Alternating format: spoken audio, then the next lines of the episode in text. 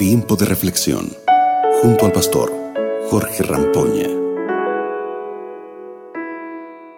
Hola, hola, hola, bienvenidos a nuestro tiempo de reflexión. Estoy feliz de estar con ustedes una vez más para compartir lo que la palabra de Dios tiene para cada uno de nosotros. Sí, siempre intentamos desde aquí, desde Radio Nuevo Tiempo, traer estos textos relevantes de la palabra de Dios para ayudarte en el día a día de tu vida.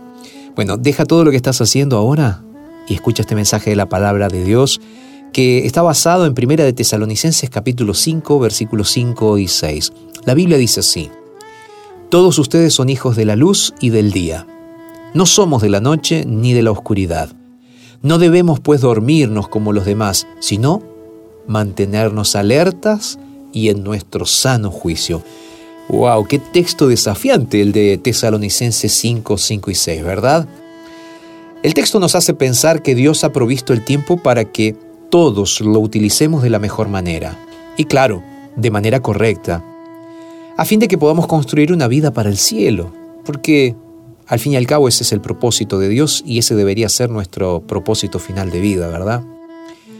Y sabes, Dios está preocupado porque Dios no quiere que nosotros desperdiciemos nuestro tiempo en asuntos de poca importancia. Lo que Dios quiere es que inviertas tu tiempo ese capital que todos nosotros tenemos a disposición para prepararnos mejor, para ayudar a otros y también para ser verdaderamente felices. El apóstol Pablo, allí en Primera de Tesalonicenses, también afirma lo siguiente, acerca de los tiempos, dice la Biblia, y de las ocasiones, no tienes necesidad, hermanos, de que yo les escriba, porque ustedes saben perfectamente que el día del Señor vendrá así como un ladrón en la noche. Esto está registrado unos pocos versículos antes del versículo que había leído, los versículos 1 y 2 del capítulo 5 de Primera de Tesalonicense.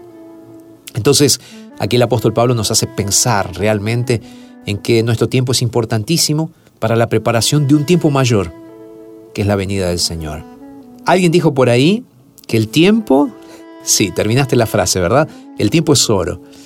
Y no debemos malgastar ese tiempo en cosas sin sentido, sin propósito, porque un día le vamos a tener que dar cuentas a Dios.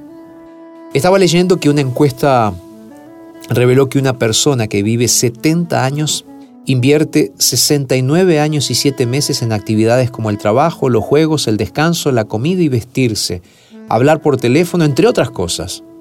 De los 70 años, solo se dedican 5 meses a buscar a Dios o algún tipo de asunto espiritual. ¿Qué me dice esto? Bueno, esto demuestra que el tiempo de muchas personas se pierde en cosas insignificantes. El tiempo, dijo a alguien por ahí, que es como un banco, donde acreditamos cada mañana en nuestra cuenta 86.400 segundos.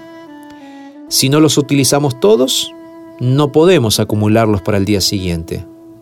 Cualquier cantidad de ese crédito de tiempo que no hayamos utilizado para un buen propósito queda bajo nuestra responsabilidad. Y déjame decirte algo más. El reloj del tiempo sigue su marcha. No se detiene ni por un instante. Hoy quiero lanzarte un desafío.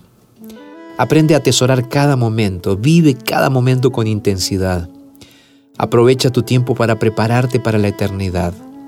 Invierte tiempo conversando con Dios, estudiando la palabra. Invierte tiempo conversando con tu familia.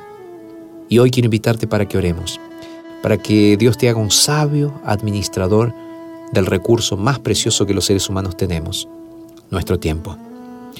¿Podemos orar juntos? Padre, muchas gracias por el regalo que nos haces cada día de la vida, del tiempo. Y Señor, queremos pedirte que nos ayudes a invertir ese tiempo de la mejor manera posible. Que ese tiempo sea invertido para tu gloria, Señor.